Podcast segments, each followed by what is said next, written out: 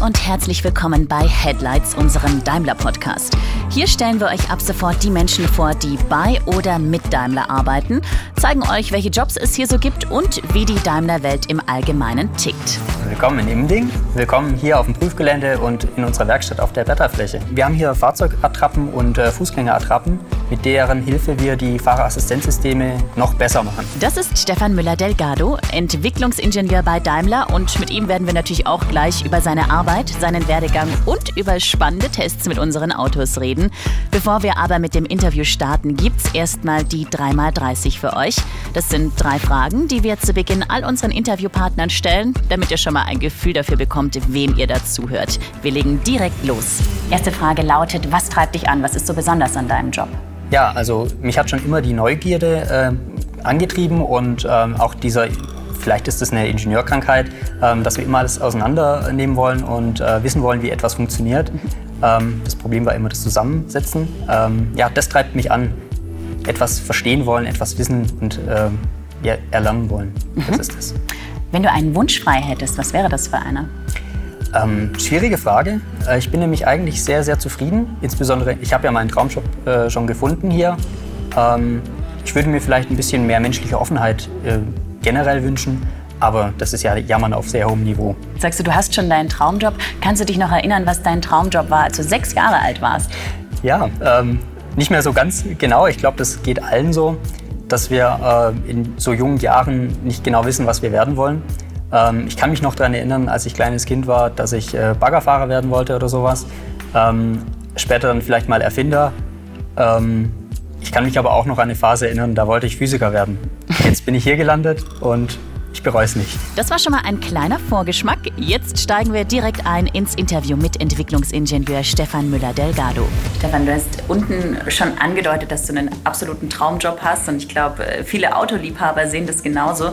Wenn die uns jetzt zuhören, dann denken die sich wahrscheinlich, ich wäre auch so gerne Entwicklungsingenieur. Wie wird man das denn? Erzähl uns das mal. Also vom Werdegang, ähm, ich habe ganz normal ähm, mein Abitur gemacht, zwar auf dem technischen Gymnasium äh, und anschließend dann äh, studiert auf der Uni Stuttgart, Fahrzeug- und Motorentechnik. Wer sich da noch nichts darunter vorstellen kann, ist sehr ähnlich zum Maschinenbau. Also es ist ein ganz normaler Studienwerdegang erstmal. Wobei es auch Kollegen gibt in Nachbarabteilungen, die Technik gem- gemacht haben. Äh, ein Kollege von mir selbst kam nach dem TG, der war auf derselben Schule wie ich, dann über eine Ausbildung zum Studium und ist jetzt dann auch ja, mein Kollege. Mhm. Okay, also technisches Studium, das hast du abgeschlossen. Wann und was ist dann passiert? Ich habe zuerst äh, im Bachelorstudiengang eben Fahrzeug- und Motorentechnik studiert, war dann erstmal Praktikant. Das hat mir sehr gut gefallen. Ich habe dann weitergemacht als Werkstudent und habe angefangen im Master zu studieren und dann halt eben den Direkteinstieg zu bekommen. Das war jetzt eben vor einem starken Jahr. So kam ich dann jetzt auch an die Stelle. Das war ein sehr glücklicher Zufall und ja. Seitdem bist du da. Okay, was braucht es denn generell, um ein guter Testfahrer zu sein? Ich denke so, dass man das nicht erlernen könnte. Und wir haben auch da ein sehr gutes Aufbauprogramm. Wir müssen äh, einiges Prüfungen in Anführungszeichen auch bestehen. Da braucht man keine Angst haben. Da darf man auch durchfallen, so ist es nicht. Das geht durch, durch einfaches Üben und Lernen. Das ist gerade schon erwähnt, es gibt ähm, regelmäßige Trainings und Tests, die ihr absolvieren müsst, um auch zu beweisen, dass ihr mit und ohne diese Fahrassistenzsysteme wirklich gut fahren könnt. Erzähl uns mal ein bisschen mehr von diesen Trainings. Wie läuft das ab? Was macht ihr da? Ja, ihm geht es darum, dass wir zu jedem Zeitpunkt äh, auf der Straße unser Fahrzeug sicher eben beherrschen können. Und dazu haben wir diese regelmäßigen Trainings, wie du erwähnt hast. Und da üben wir, geprüft auf Herz und Nieren. Wir müssen das regelmäßig machen.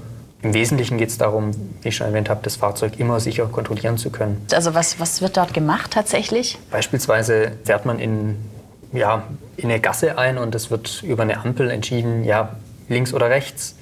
Ähm, die Geschwindigkeit wird vorgegeben, mit dem man das Manöver eben fährt und man macht das Ganze ohne ESP, ohne irgendwelche Helferlein und Ziel ist, das Fahrzeug sicher zu beherrschen, ein Ausweichmanöver dabei zu fahren und dann kontrolliert in der Pylonengasse zum Stehen zu kommen. Also ohne am besten sich zu drehen, sondern geradeaus weiterfahren. Und sitzt da jemand mit einem drin oder sitzt man da alleine drin? Ähm, man hat noch immer einen Teilnehmer neben sich, aber jetzt keinen Fahrlehrer in dem Sinne. Okay, also jemand, der es auch nicht kann. Aber das ist eigentlich auch ganz gut, da ergänzt man sich. Das Mit Nichtwissen. Mit Nichtwissen, ja.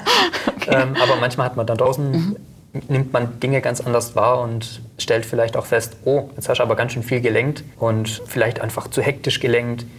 Ja, solche Dinge und solche Tipps sind ganz hilfreich und spätestens beim nächsten Mal schafft man es dann. Hm, wie oft habt ihr das? Wie oft ist das? Wir müssen das regelmäßig, ich meine alle fünf Jahre machen sogar. Oh, das ist ja nicht so oft. Am Anfang muss man die ja alle äh, erstmal bestehen und ja, im Alltag, die im Prüfgelände, dann die ähnliche Situationen, die kritisch werden. Also man ist schon sensibilisiert und geschult. Das bleibt auch einigermaßen frisch und aktuell. Genau, du hast gerade ähm, schon deinen Alltag angesprochen. Für viele ist es sicherlich sehr spannend zu erfahren, wie sieht so ein klassischer Tagesablauf bei einem Entwicklungsingenieur aus? Ja, also wenn wir hier ankommen, gibt es zum Beispiel gewisse Entwicklungsziele für gewisse Manöver, wo man dann sagt, hm, heute wollen wir beispielsweise einen Einscherer irgendwie simulieren. Ähm, dazu haben wir unser Prüfmittel. Ein Einscherer ein von Einscherer. außen jetzt? Oder? ja, also ein Einscherer, da verstehen wir darunter, dass äh, zum Beispiel äh, wir auf der Autobahn fahren, also wenn man diese Szenerie so hätte, äh, oder auch auf der Landstraße, wenn man überholt wird und dann anschließend ein Überholer einschert, mhm. also in unsere Fahrspur ja. dann wieder zurückkommt oder eben auch ausschert, weil vor ihm etwas auf der Straße liegt. Mhm und wir dann eben, oder im Unfall das Fahrzeug vor ihm steht und er noch ausweichen kann und wir dann eben testen wollen, ja, hm, können wir da mit unserer Sensorik noch was erfassen? Das wären so typische Szenarien. Dann müssen wir mit unserem Prüfmittel so ähnliche Situationen. Prüfmittel ist? Das war eben diese Fahrzeugattrappe. Mhm, mh. In dem Fall diese Fahrzeugattrappe, die äh, aus einzelnen Puzzleteilen besteht, die überspannt ist mit diesen Folien, wo wir auch kritische Manöver reproduzierbar abdecken können und falls dann doch irgendwas schief geht, wir einfach da reinfahren können, das, äh, ja, das Prüfmittel einfach in Einzelteile zerfällt und weder ein Schaden am Fahrzeug noch eben an diesem Prüfmittel entsteht. Ähm, genau dafür haben wir die. Mhm. Ähm, und diese Ein- und Ausschere beispielsweise können wir mit so einem Prüfmittel schon auch darstellen. Also mit so einer Attrappe, ja. Genau, die können auch bewegt werden und mhm. reproduzierbar auf einen Zentimeter genau oder auf wenige Zentimeter genau immer dieselbe Spur fahren, immer dieselbe Richtung, immer zum richtigen Zeitpunkt eben dieses Manöver fahren, das wir eben vorgeben. Und jetzt hattest du gefragt, was wir daran machen. Mhm. Wir müssen diese Pfade natürlich auch programmieren. Wir müssen sagen, wenn der Abstand zum Beispiel zu diesem stehen gebliebenen Fahrzeughindernis, das natürlich dann auch eine Fahrzeugattrappe ist, ähm, in einem gewissen Bereich ist, also von mir aus 50 Meter oder 20 Meter, ähm, dann soll eben dieser Spurwechsel erfolgen, dieser, damit dieses Ausschermanöver dann eben stattfindet. Das sind so die Herausforderungen. Es kann aber auch sein, dass wir einfach sagen wollen, wir wollen ein Fahrzeug, das vor uns eben fährt, gezielt bremsen lassen mit einer gewissen Verzögerungsrate, also unterschiedlich starken Bremsungen, um es einfach auszudrücken. Und dann schauen, wie reagiert unser System, wann reagiert es, wie können wir vielleicht das komfortabler machen, wie können wir es sicherer machen. Das sind typische Fragestellungen und daran arbeiten wir. Mhm. Wir müssen vielleicht mal kurz darauf eingehen. Ihr beschäftigt euch mit Fahrerassistenzsystemen. Das sind ähm, Systeme, die den Autofahrer beim Fahren unterstützen. Kannst du uns da mal Beispiele dafür geben, dass wir wissen, mit was für Systemen ihr euch auseinandersetzt? Genau, also wir haben in der Markenbezeichnung die Distronic Plus, also eben ähm, eine Einrichtung, die uns hilft, den Abstand zum Vorausfahrer einzuhalten, den wir vorab äh, einstellen können, und natürlich auch die Geschwindigkeit. Wir nennen das Abstandsregeltempomat, weil wir eben die Geschwindigkeit einerseits regeln, andererseits den Abstand. Und wir können dazu auch noch nicht nur Abstand und ähm, Geschwindigkeit einstellen, wir können auch dem Fahrer ähm, das Lenken ein bisschen einfacher machen. Wenn man auf der Autobahn unterwegs ist, hat man ja immer doch noch ein paar Kurven. Mhm. Die sind nicht besonders eng, aber da unterstützen wir den Fahrer, damit er einfach komfortabler und entspannter ans Ziel kommt. Das sind so die Ideen und Überlegungen. Man kann aber auch noch ähm, den Fahrer bei kritischen Manövern unterstützen, wenn wir beispielsweise ähm, ein Fahrzeug haben, das vor uns steht, beispielsweise an einer Ampel, und wir als Fahrer etwa ja, einfach abgelenkt sind, weil hinter uns äh, was Tolles passiert und wir einfach in den Rückspiegel vertieft sind oder ja, für die, die vielleicht Kinder haben, da fängt das Kind an zu schreien oder was auch immer. Man ist vertieft in ein Gespräch mhm. und kriegt einfach nicht mehr aufgelöst, dass da vor uns ein Auto steht, dann können wir ihn erstmal warnen, dass da eine Kollision droht. Das machen wir eben durch so eine Art Piepston. Wenn er dann nicht reagiert, also wir warnen schon noch rechtzeitig akustisch, ähm, dann können wir auch irgendwann mal eine Notbremsung einleiten, also eine Vollbremsung, mhm. die aber so geartet ist, dass wir nicht sehr weit von dem Ziel entfernt stehen bleiben, um dem Verkehr, der hinter uns fährt, auch noch eine Chance zu geben, zu reagieren. Mhm. Ähm, und das äh, typische Szenario wäre dann damit, dass wir kurz vor dem Hindernis stehen und nichts ist passiert. Mhm.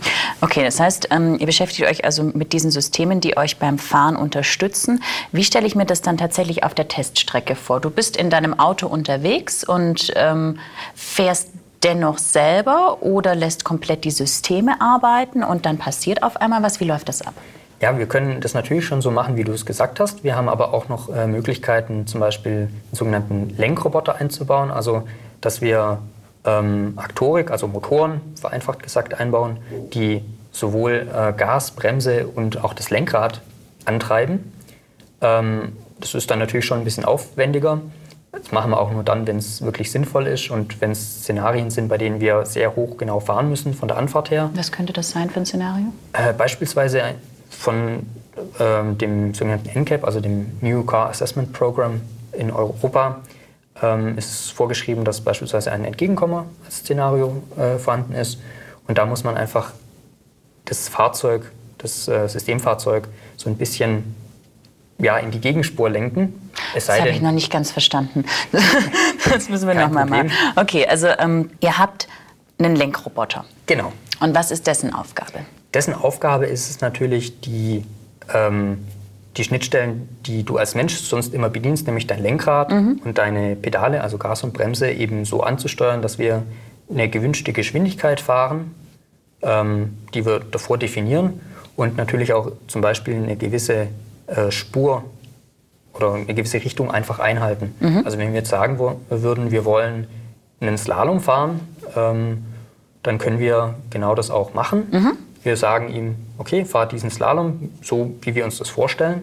Und dann fährt dieser Lenkroboter, weil er genau weiß, wo er ist, mhm. ähm, ja, genau diese, diese vorgegebene Slalom-Szenerie ähm, auch ab. Und sitzt du dann trotzdem mit im Auto? Ja, Oder? ja. Sitze ich auch im Auto. Wir könnten das Ganze auch ohne Fahrer machen, dann würde das Auto genau diese Trajektorie auch fahren. Und äh, du sitzt trotzdem mit im Auto und schaust dann, was zusätzlich noch die Fahrerassistenzsysteme machen. Ist das so? Kann ich mir das so vorstellen? Ja, so kann man sich das schon auch vorstellen. Aber falls irgendetwas schief läuft, kann ich natürlich jederzeit auch ähm, eingreifen, indem ich entweder Gas gebe oder bremse oder Lenk. Okay, um äh, größere Schäden, aber natürlich auch eigene Verletzungen ja, zu vermeiden, oder? Natürlich, genau. Mhm. Wie muss ich mir das vorstellen, wenn du dann in, in, so einem Testfall in diesem Auto sitzt? Wie sieht das Auto von innen aus? Ich kann mir vorstellen, dass da zig andere Messeinrichtungen drin sind und es nicht so aussieht wie meine alte A-Klasse, mit der ich durch die Gegend gucke. Ja, genau. Also es ist sehr vollgepackt mit äh, allen möglichen Instrumenten und ja auch Aktuatorik, also diese Motoren für die Pedalerie und eben das Lenkrad. Ähm, dann gibt es natürlich noch diverse Gerätschaften, die die Daten dann verarbeiten. Die zeichnen wir ja auch auf. Da wollen wir auch was rauskriegen. Ähm, ja, sind wir denn zum Beispiel genau spurmittig gefahren oder wie viel Versatz hatten wir? Ist das alles in einem Rahmen, wie wir uns das vorstellen können? Ähm, lauter solche Fragestellungen haben wir. Deswegen haben wir einen Computer, ein, ein Tablet da noch hängen, mhm ähm, wir nennen es Controller, also es ist ein, ähm, ein Computer, der dann nachher tatsächlich auch die Befehle an diese Pedalerie, Aktorik und an das Lenkrad schickt, damit wir lenken, Gas geben und bremsen können. Mhm. Ähm, ich selber sitze dann normal auf dem Fahrersitz natürlich, aber diese Pedalerie-Aktorik ist auch noch wo festgemacht. Das ist auf so einem Art Sitzrahmen. Ähm, auf dem sitze ich auch noch so halber. Also man ist schon so ein bisschen eingeengt. Ähm, und jedes Mal beim Ein- und Aussteigen kommt man sich so ein bisschen wie im Yoga-Studio vor. Ähm, man muss sich da schon so ein bisschen reinquetschen. Aber man kann es natürlich schon noch ein bisschen einstellen. Mhm, okay, das sind jetzt so Alltagsgeschichten. Tatsächlich mhm. dieses ähm, ganz klassische Testen, wie funktioniert unser Fahrerassistenzsystem, Fahrerassistenzsystem hier und dort. Was sind denn so Highlights? Ähm, es gibt ganz unterschiedliche Highlights. Also man freut sich ja auch, wenn schon mal der Testaufbau äh, sauber funktioniert und man ein Ergebnis daraus ziehen kann. Ähm, es gibt natürlich auch bei uns in der Abteilung und im Team andere Aufgaben noch, außer diese, diese Testtechnologie. Ähm, da sind wir auch mal im Ausland unterwegs, ähm, zum Beispiel bei Presseveranstaltungen. Ähm, oder wir haben sogenannte Fahrdemos, also wo wir auch die Fahrerassistenzsysteme ähm, verständlich anhand von diesen Szenarien ähm, versuchen nachzubilden und den Leuten klarzumachen, ähm, wie die funktionieren, mhm. was die können, aber auch was die nicht können. Wem macht ihr das klar? Den Journalisten tatsächlich? Oder? Journalisten, aber auch äh, Ministerien oder ja, ganz verschiedene Gruppen. Okay. Habt ihr da tatsächlich, ähm, also gerade bei Journalisten ähm, kann ich mir vorstellen, gibt es da irgendwie so einen Unterschied auch zwischen Männern und Frauen, wer auf welche Systeme besser anspringt, wer auf was mehr Lust hat, wer wem mehr vertraut? Ähm, einen Geschlechterunterschied kann ich jetzt nicht so feststellen, aber es gibt schon ähm, Unterschiede in den Kulturen. Tatsächlich? Das tatsächlich. Also ähm, gerade so Fernost, also so Japan und so weiter, die Menschen sind sehr, sehr technikinteressiert. Für die ist es unglaublich faszinierend. Die fragen sehr, sehr interessiert nach. In Deutschland ist es manchmal so ein bisschen verhalten, aber. Skeptisch auch? auch? Manchmal. Ja. Das äh, ist einfach typabhängig auch.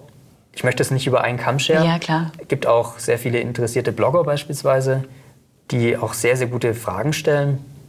Ganz unterschiedlich eigentlich damit. Lässt sich nicht ganz äh, nach der Herkunft äh, ausmachen. Okay.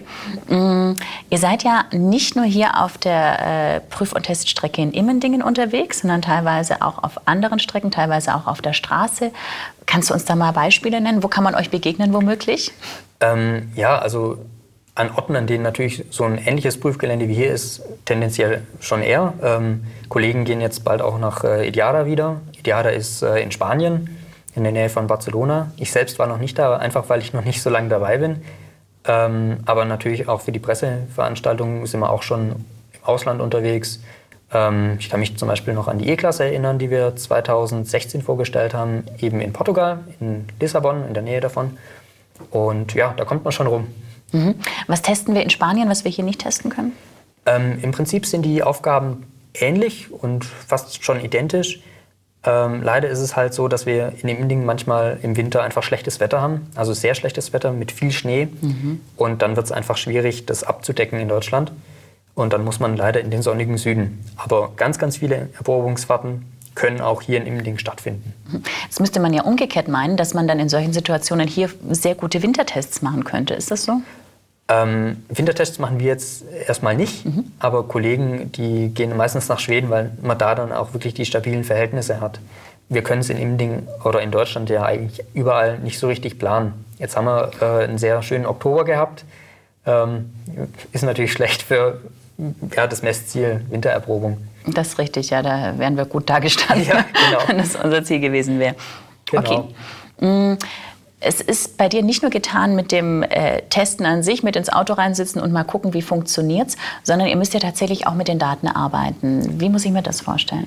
Ja, im Anschluss, wenn wir die Versuche auswerten, ähm, gehen wir natürlich wieder ins Büro und schauen uns die aufgenommenen Messdaten an, sowohl systemseitig als auch das, was unsere ähm, Roboter da so getan haben.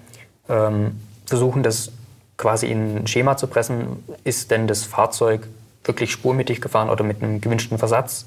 Ist das alles noch im Rahmen oder ist es draußen? Können wir diese eine Messung jetzt nutzen zum Auswerten ähm, oder können wir sie irgendwie anders noch auswerten? Ähm, welche Erkenntnisse können wir daraus ziehen? Wie waren die Restabstände beispielsweise? Also wie weit sind wir vor unserem äh, Fahrzeugattrappe stehen geblieben? Oder wenn wir an eine Systemgrenze kommen, ja, wie viel Geschwindigkeit konnten wir abbauen, bis wir das Fahrzeug berührt haben? Ähm, ja, also solche Fragestellungen haben wir da im Hinterkopf, äh, um auch zukünftig die Systeme verbessern zu können. Dahingehend, ja, wann müssten wir denn anfangen zu bremsen, ähm, wann müssten wir anfangen zu warnen und so weiter. Mhm. Was macht ihr mit den Daten und mit den Erkenntnissen? An wen gehen die? Ähm, die Daten sind erstmal natürlich für uns als Entwickler notwendig, um die Systeme auszulegen auch. Ähm, wenn das natürlich ein Zertifizierungstest ist, müssen wir die auch vorbehalten und entsprechend auch aushändigen können in gewissen Formaten an die Prüfinstitutionen. Wer ist das? Das ist zum Beispiel dieses äh, sogenannte NCAP. Also NCAP ist, steht für New Car Assessment Program. Ähm, da gibt es verschiedene Prüfinstitute, die eben auch nach diesen vorgegebenen Testspezifikationen äh, ähm, ja, unterbeauftragen dürfen äh, an irgendeine Institution, zum Beispiel ähm, die sogenannte BAST, das äh, die ist eine Abkürzung, die sind im Straßenbau tätig, können aber auch solche Fahrerassistenzsysteme testen. Ähm, genau, und an solche Institutionen äh, tritt man. Also nochmal an unabhängige Stellen, Genau. die unsere Fahrassistenzsysteme dann nochmal selber prüfen. Genau. Du hattest jetzt ähm, sicherlich schon das ein oder andere Auto bei dir, äh, das du getestet hast. Kannst du sagen, du hattest dann einen Favoriten, eins, das dir besonders Spaß gemacht hat? Ich kann mich jetzt noch daran erinnern, das äh, war noch zu der Entstehungszeit der A-Klasse, also der neuen A-Klasse.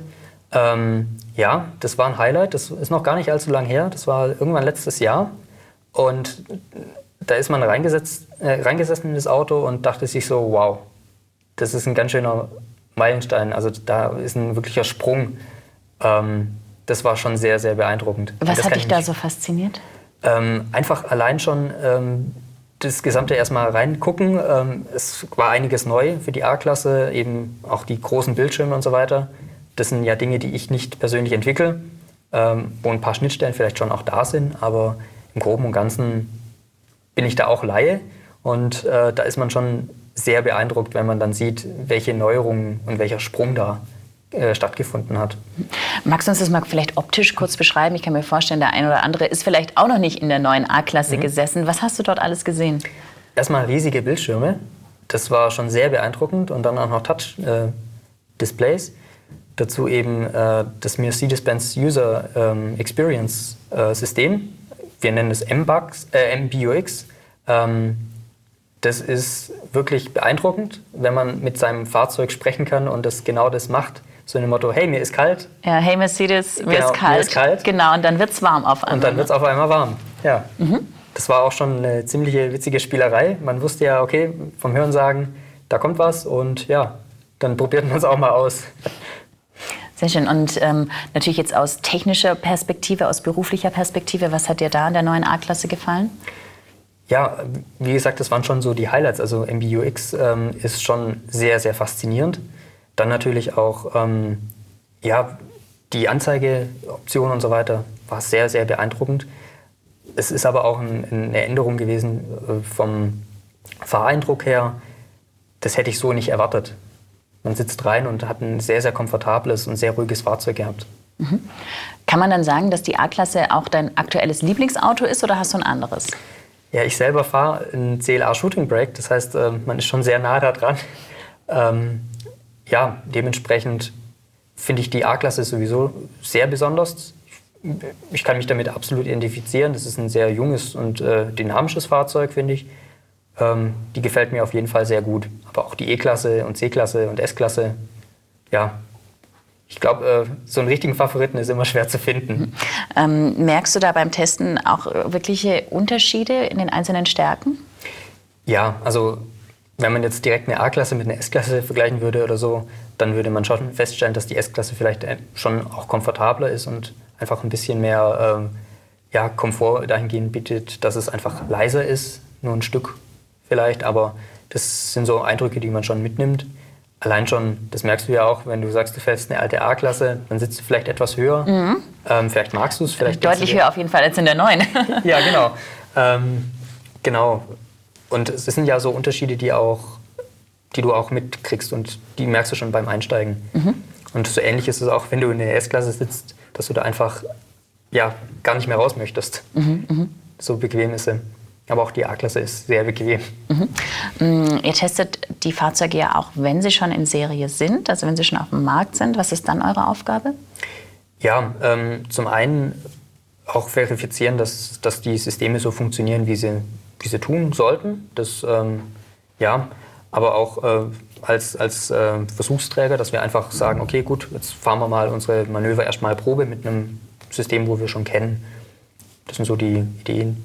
Oder eben auch für Fahrdemonstrationen, da sind die auch schon in Serie und dann demonstriert man das, was das Auto eben auch schon kann. Mhm. Du hattest ja vorhin schon erzählt, ähm, es gibt zum Beispiel eben dieses ähm, Ausschermanöver, was ihr, was ihr testet, wo wir gucken, ob ähm, unser Fahrzeug ähm, überfordert ist, wenn plötzlich ein Hindernis auftaucht oder eben nicht. Äh, Was sind das sonst noch für Manöver, die ihr testet? Ja, das können auch zum Beispiel Querverkehrsszenarien sein. Also stellen wir uns vor, wir fahren innerstädtisch auf der Vorfahrtsstraße und sind wieder abgelenkt. Das heißt, wir machen wieder nichts, wir reagieren einfach nicht auf unsere Umwelt so richtig. Und dann kommt auf einmal plötzlich ähm, ein, ein Fahrzeug von der Seite und fährt uns sozusagen rein. In einem gewissen Abstand natürlich noch, sodass man reagieren könnte.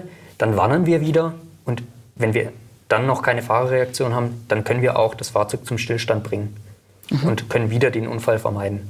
Mhm. Das heißt, ähm, das Fahrzeug bringt sich selber zum Stillstand? Oder, weil wenn du sagst wir, dann gehe ich davon aus, es ist der Fahrer, der drin sitzt. Ja, ähm, nee, also die Fahrerassistenzsysteme können da wirklich so eingreifen, dass dieser Unfall nicht zustande kommt. Mhm. Und damit natürlich Menschen nicht verletzt werden. Also mhm. das ist ein wichtiger Beitrag. Mhm. Sind das, äh, sind das die zwei Hauptpunkte, Ausweichen und, und Notbremsen? Das sind einige Aspekte davon, ja. Also wir kümmern uns schon sehr oft um Unfallvermeidung durch Bremsen. Ähm, aber natürlich geht es auch darum, dass man vielleicht auch mal überprüft, ähm, ja, wie gut ist die Spurtreue zum Beispiel. Also wie stark pendelt ein Fahrzeug, wenn man sowas aufnehmen will. Ähm, ja, oder man unterstützt Kollegen auch bei Fahrwerksauslegungen.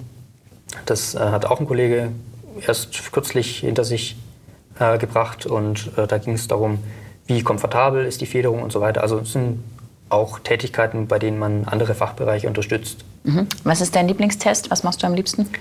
Ich mag es schon, äh, wenn starke Fahrzeugverzögerungen kommen und wenn es auch wirklich knapp wird, ist es immer spektakulärer. Man weiß nämlich davor, oder man, ja, man weiß, dass es eigentlich nicht zum Unfall kommen sollte, aber man ist schon sehr beeindruckt, wenn es dann wirklich so ist. Und man merkt, okay, ein Meter äh, davor kommen wir zum Stehen. Aus dem Auto von der Fahrerperspektive sieht es aber ja, nach wenigen Zentimetern aus. Mhm. Und das ist schon sehr beeindruckend. Mhm. Hast du da ähm, über die Zeit, äh, wo du jetzt bei uns bist, schon die Gelegenheit gehabt, wirklich zu sehen, wie sich die Fahrassistenzsysteme weiterentwickeln? Oder ja. sind das längere Entwicklungszyklen? Ja, also wenn man zurückdenken, die in Anführungszeichen alte Generation, die gar nicht so alt ist, ähm, kam, ich glaube, 2013 so um den Dreh auf den Markt mit der S-Klasse. Ähm, ja, und 2016 mit der E-Klasse wurde da was, was nachgelegt. Ähm, das sind also schon überschaubare Entwicklungsschritte, ähm, beziehungsweise Zeiträume, in denen da sich was tut. Und ich merke auch schon die Unterschiede. Früher konnte man mit 50 eben gerade noch so einen Unfall vermeiden. Heute machen wir eine Komfortbremsung auf stehende Fahrzeuge äh, von 50. Und ja, das ist ein ein ganz schönes Stück, das sich da getan hat. Mhm. Arbeitet ihr auch an ähm, Fahrassistenzsystemen, von denen wir noch gar nichts wissen? ja, also wir entwickeln natürlich immer weiter und verbessern. Ähm, ja, da macht man natürlich schon auch äh, Entwicklungen. Man probiert sich aus. Natürlich. okay. Ähm, Gibt es da Trends, wo du sagst, irgendwie, das ist faszinierend oder da sind gerade alle dran, was irgendwie bekannt ist, wo du uns erzählen kannst, was, ja, was dich einfach wirklich reizt? Ja, also das Ziel ist ja, möglichst den Fahrer immer noch mehr zu unterstützen und äh, das noch komfortabler für ihn zu machen. Und daran arbeiten alle, natürlich in der gesamten Automobilbranche. Ähm, das sind so die Trends. Das heißt, dass der Fahrer mehr unterstützt wird und weniger angestrengt durch die, ähm, durch die Situation und die Umwelt einfach ist, mhm. sondern dass das Fahrzeug immer mehr äh, ja, einzelne Funktionen auch äh, selbstständig machen kann. Mhm. Das sind dann also so diese teilweisen Schritte hin zum automatisierten Fahren. Oder? Ja, ja, mit dem ganz großen Ziel natürlich irgendwann mal autonom fahren zu können. Also das ist schon das Ziel und dann natürlich hoffentlich auch unfallfrei und ohne Verletzte im Straßenverkehr. Mhm, mh, mh. Mm, wenn wir da schon wären beim automatisierten Fahren, wie würdest du die Zeit, die du dadurch gewinnst, am liebsten in deinem Auto nutzen?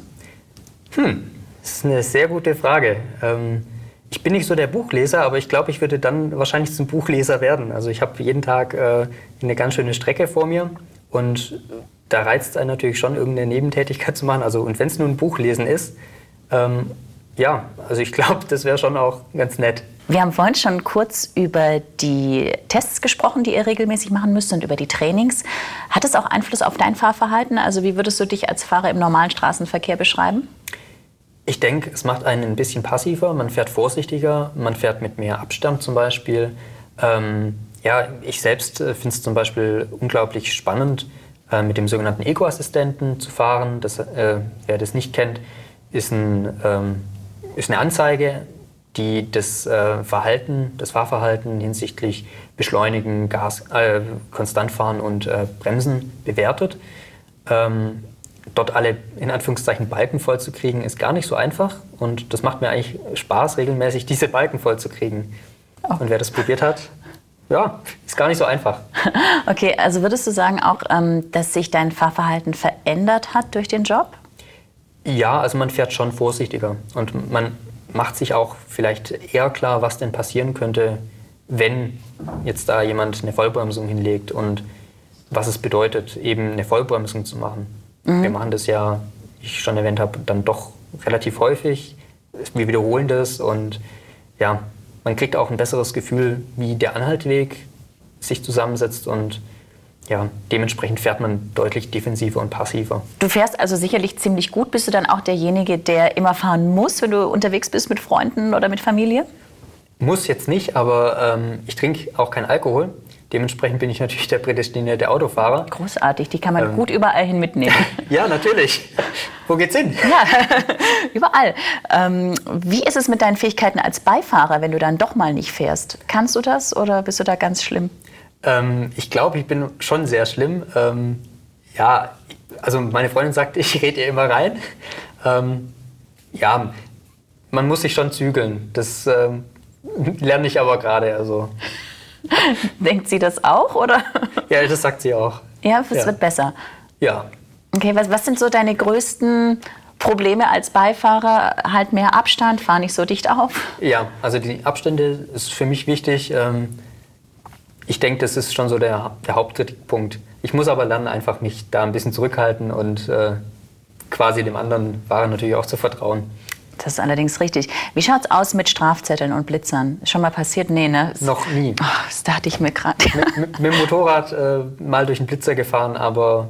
Du bist noch nie geblitzt worden? Nein. Seit wann hast du deinen Führerschein? Seit zwei Jahren, oder? Nee, äh, seitdem ich 18 bin, also schon ein bisschen näher. Okay. Ich finde es unnötig, Geld äh, für Delikte quasi auszugeben. Es ist richtig, auch das Straßenverkehrsrecht ja. ist eine gute Sache, aber dennoch genau. ähm, ist es ja schon faszinierend, okay? Ja, also das Geld spare ich mir lieber. Mhm. Ja gut, ich meine, du hast natürlich auch eine Strecke vorm Haus, wo du Gas genau. geben kannst, ne, wenn man möchte. Ja, wir müssen auch dynamische Tests natürlich auch fahren, so ist es ja auch nicht. Und klar, dann reizt es auch gar nicht mehr so im Straßenverkehr das zu machen, wenn man nach ja, acht, neun Stunden auf dem Prüfgelände dann ähm, die ganze Zeit äh, Vollgas, Vollbremsen, Vollgas, Vollbremsen ähm, auf die Straße geht, dann will man gar nicht mehr so richtig schnell fahren. Ähm, und ich fahre überwiegend auf der Autobahn, da ist natürlich nicht wirklich Fahrdynamik und ich habe jetzt persönlich nichts davon, wenn ich mit 200 auf der Autobahn fahre. Da bin ich nicht wirklich schneller zu Hause und die fünf Minuten, die ich spare, ja, die verbringe ich dann eher an der Tankstelle, wenn ich dann so schnell fahren würde. Mhm. Okay. Mm, wie schaut es denn aus mit den Produkten unserer Konkurrenten? Du hast vorhin schon mal gesagt, ähm, welches Auto dir von uns selber gut gefällt. Gibt es auch ein Produkt von der Konkurrenz, wo du sagst, die haben es da wirklich gut gemacht oder der reizt mich, den würde ich gerne mal testen? Ähm, ja, allgemein ist es natürlich schon so, dass äh, auch andere Hersteller gute Autos bauen. Ähm, wenn man so im privaten Umfeld unterwegs ist, steigt man ja auch in ein anderes Auto mal ein und ja, über über alle Marken hinweg gibt es einfach auch sehr interessante Fahrzeuge, das muss man auch sagen. Ähm, ich finde auch Porsche-Fahrzeuge ganz interessant. Ich glaube, das kommt aber auch einfach äh, aus dieser Welt heraus, dass die einfach schon immer sehr, sehr emotionale Autos gebaut haben. Ähm, bin aber selber auch noch nie einen gefahren, also nur mal drin gesessen, so mhm. ist es nicht. Aber ja, sehr imposant und würde vielleicht auch noch in Frage kommen und mal reizen, ja. Würdest du mal mitnehmen, wenn es drauf ankommt? Ja. Also falls da irgendjemand ist, der irgendwas trinken will, irgendwann mal. Ich fahre ihn Du fährst ihn heim. Genau. Sehr gut. Wie viele Kilometer fährst du so im Jahr? Was glaubst du? Ah, so um die 20.000, 25.000 Kilometer. Okay, das ist jetzt nicht so viel. Ich hätte jetzt gedacht, nee. das ist noch mehr. Nee, also ich wohne ja dann doch noch relativ nah. Und die rund 60 Kilometer, die ich täglich fahre, das geht. Okay. Du bist jetzt selber ähm, noch recht jung, bist 30, mhm. ähm, hast noch einen ganz großen Teil deines Lebens und auch deiner eigenen mhm. Karriere vor dir. Dennoch, wenn du könntest, ähm, welchen Rat würdest du deinem jüngeren Selbst geben, mit 20 oder vielleicht auch mit 15, sowohl für die Karriere, du hast ja schließlich deinen Traumjob bekommen, mhm. als auch vielleicht fürs Leben?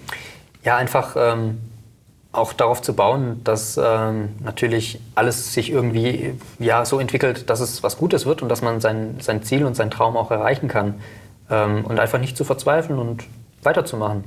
Das äh, gibt ja durchaus mal Phasen im Studium oder auch in der Schule, wo man so einen Durchhänger hat. Ähm, einfach weitermachen und nicht jammern, einfach kontinuierlich weitermachen. Ich glaube, das ist wichtig. Das ist ein Rat, mhm. den man schon auch geben kann. Und der beste Rat, den du selber jemals bekommen hast? Oh, gute Frage.